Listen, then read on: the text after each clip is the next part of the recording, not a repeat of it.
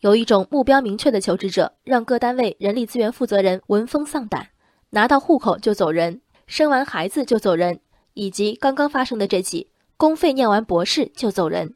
二零一三年，云南的管先生供职昆明学院期间，申请前往另一所高校攻读博士学位，双方达成协议，昆明学院出资让管先生公费上学。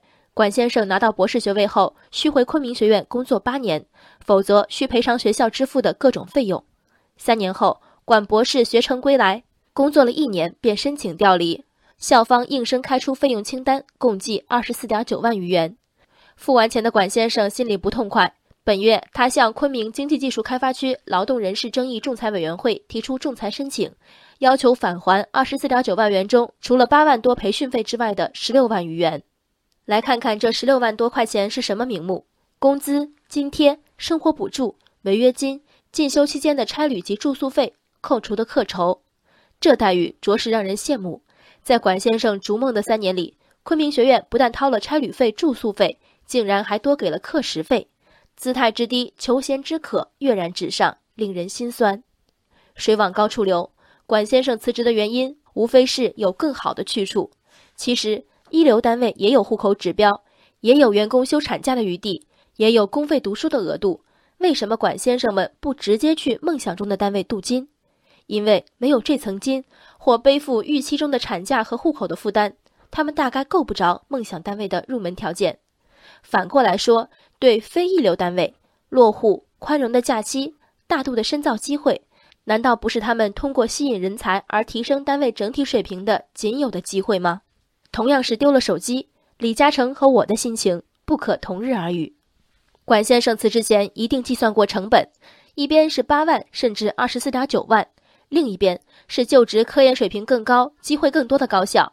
为了潜在的名或利，掏这笔钱划得来。而对昆明学院，即便是二十五万，能换回在一名被寄予厚望的职工身上投入的机会成本吗？后代管先生的四年，也许本可以对应另一名雄心勃勃、踏实卖力的年轻人的一项初步成果。也许本可以给这所建校时间并不长的大学带来完全不同的气象。规则为人所用，也为人所定。被利用、被损害、被当跳板，是行业老二、老三乃至老一百们的宿命吗？不是。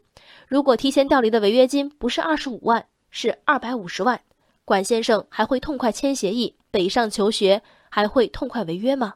站在管先生的角度，真有求学的赤子之心和对自己的坦白。也大可与学校协商履约时间，签八年是铁定要赔二百五十万了。那么签四年、签两年呢？总有一个良心上过得去，实际上也能兑现的年限。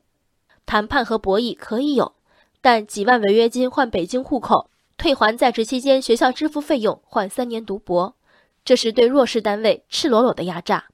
管先生们能为自己多付的成本较屈。那些花名送户口观音的机构却无法声明自己的损失。协议的违约条款本该用于威慑，一旦沦为与违约所得不相称的笑话，那么首先该反省的不是人性，而是协议本身。人生海海，见微知著。我是静文，往期静观音频，请下载中国广播 app 或搜索微信公众号为我含情。